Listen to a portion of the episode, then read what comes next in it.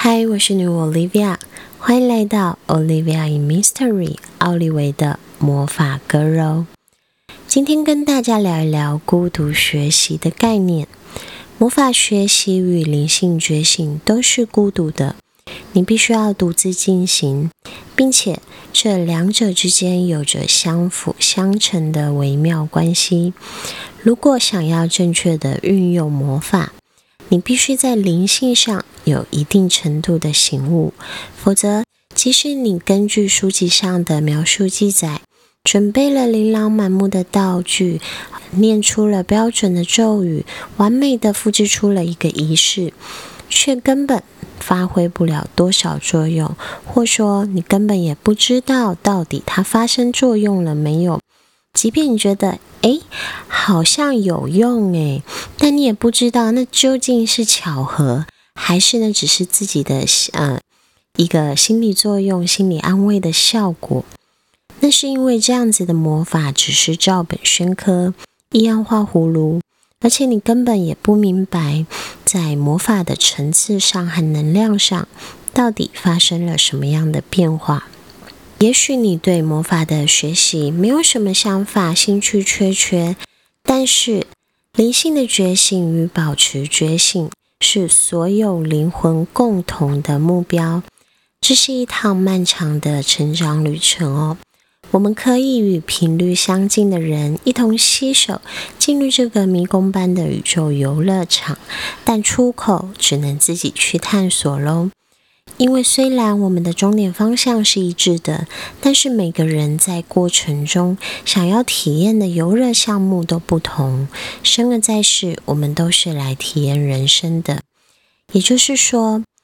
无论你跟你的亲人、朋友、爱人，任何的关系之间，你们。不管有多么的亲密，多么的啊爱护或尊敬彼此，但是每个人对人事物不同的选择上，依然都还是会有所不同，对吧？而同一个游乐项目，也会因为每一个人心念想法上的不同，而投射出不同的体验方式。你只要记得，我们所经验的一切哦，无论是平淡的、幸福的。悲痛的、惊险刺激的，通通都只是这个宇宙游乐场的游戏项目之一。就好像我们玩高空弹跳的时候，如果你一直执着深陷于恐惧当中，就没有办法享受在高空中飞翔跃动的自由畅快了，不是吗？好。回到主题，孤独学习是大部分人都不太熟悉的概念，因为它不是我们一个主流的学习方法。但是它是被遗忘了千百年，能够接近魔法和宇宙奥秘的很重要的方式。它迫使你只能够依靠自己。你必须要发展出属于自己的学习方式，依靠自己的直觉，自己做出是非判断和选择，并且从自身的错误中去领悟学习。除了自己，没有人可以为你做得更好。而在这个学习与成长的过程当中，最困难也最必须要跨越的障碍是信任。因为当你做的很好的时候，不见得会得到及时的反馈和满足感，或者说收获其实不见得是以你认为理所当然的方式去呈现哦。但是只要你愿意去信任，跟随自然的流动，一切的美好一定都会显化出来，而且绝对是超乎你想象的。你看，我们这个脑袋瓜是三维的，怎么可能跟得上宇宙更高维的能量流速呢？所以，不要让你脑袋里条条框框的想法去限制了自己。只要用心的去信任、去体验、去享受，尽情的追随内在的热情，就对了。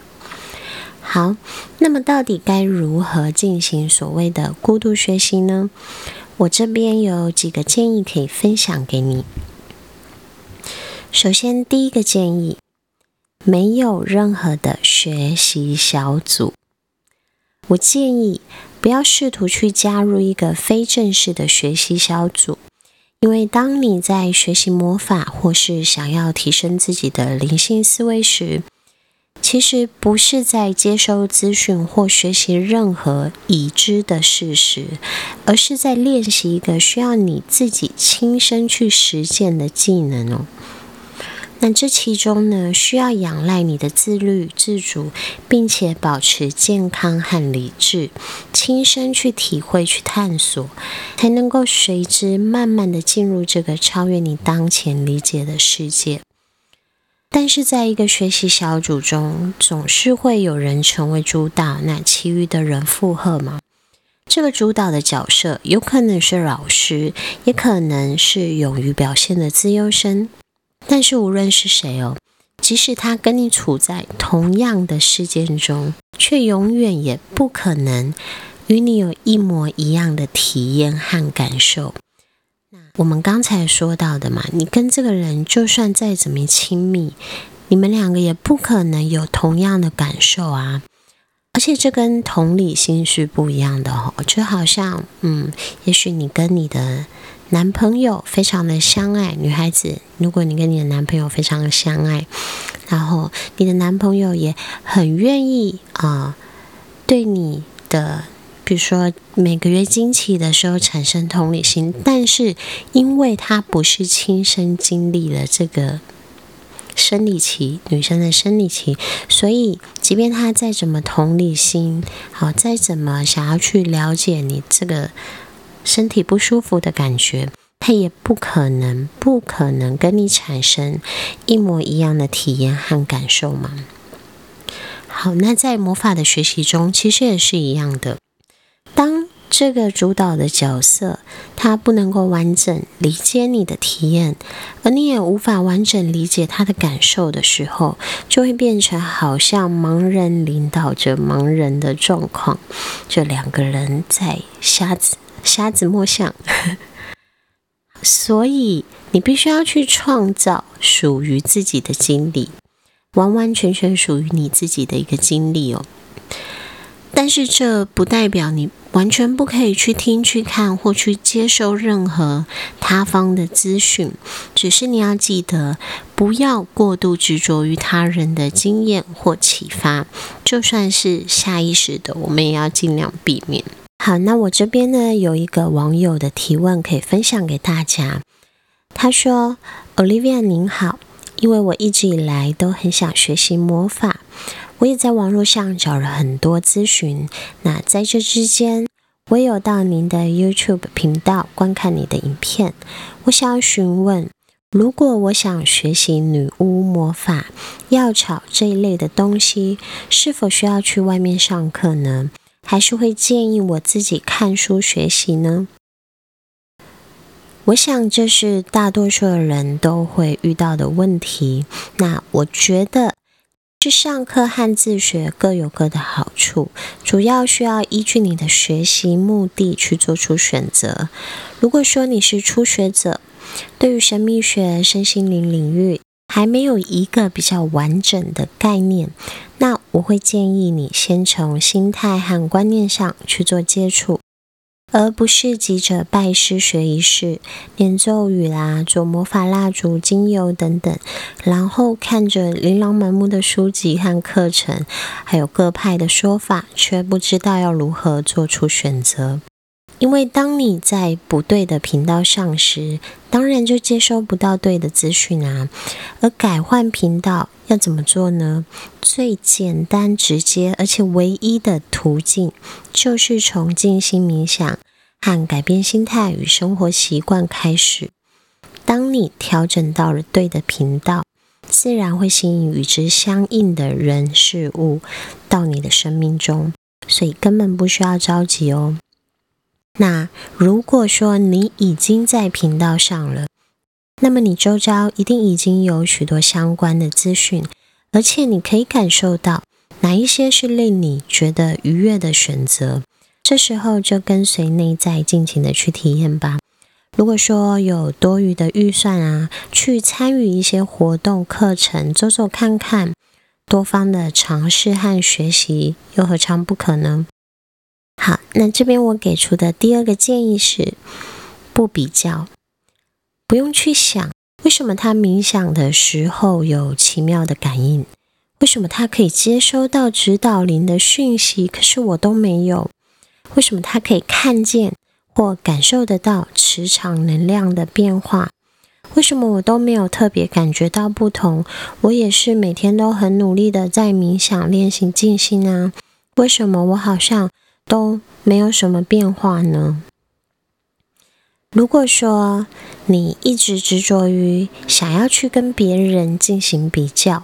想要依赖外界来令自己成长，那其实你就很难很难去探索到属于自己的真实感受了。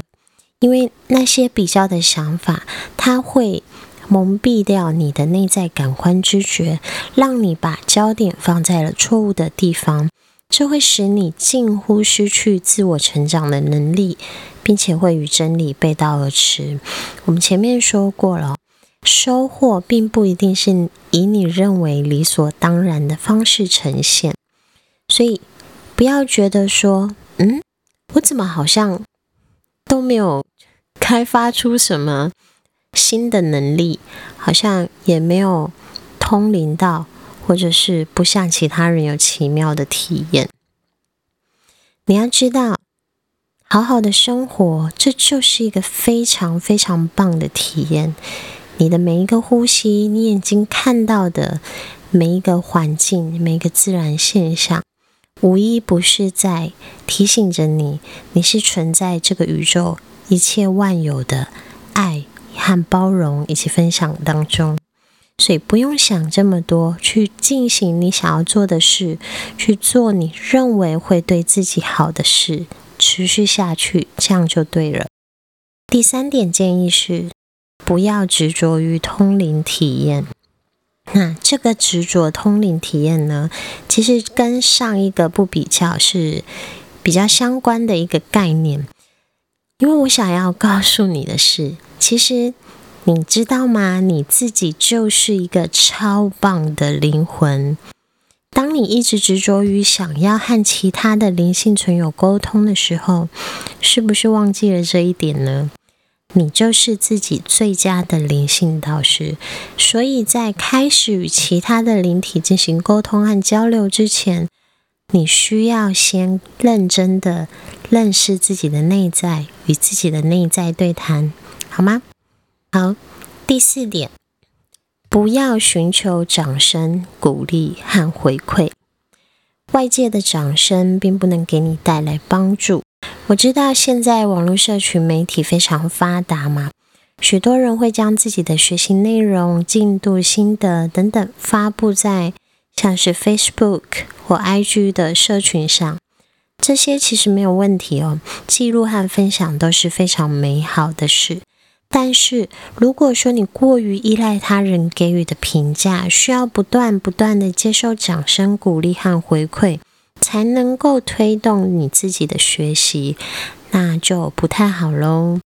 其实，任何的学习初期入门的时候，都是比较枯燥乏味。但它也是奠定基础的一个很重要的阶段，和正确的灵性成长一样，需要努力，需要付出一些牺牲、改变，和适应新思维的意愿，以及对自己的学习承担全部责任的态度。生命是开放的，当你下定决心去好好体验自己的人生，或想要做某件事情时，你会惊讶于自己的强大与坚韧，而这个正是让你的魔法学习立下根基的力量。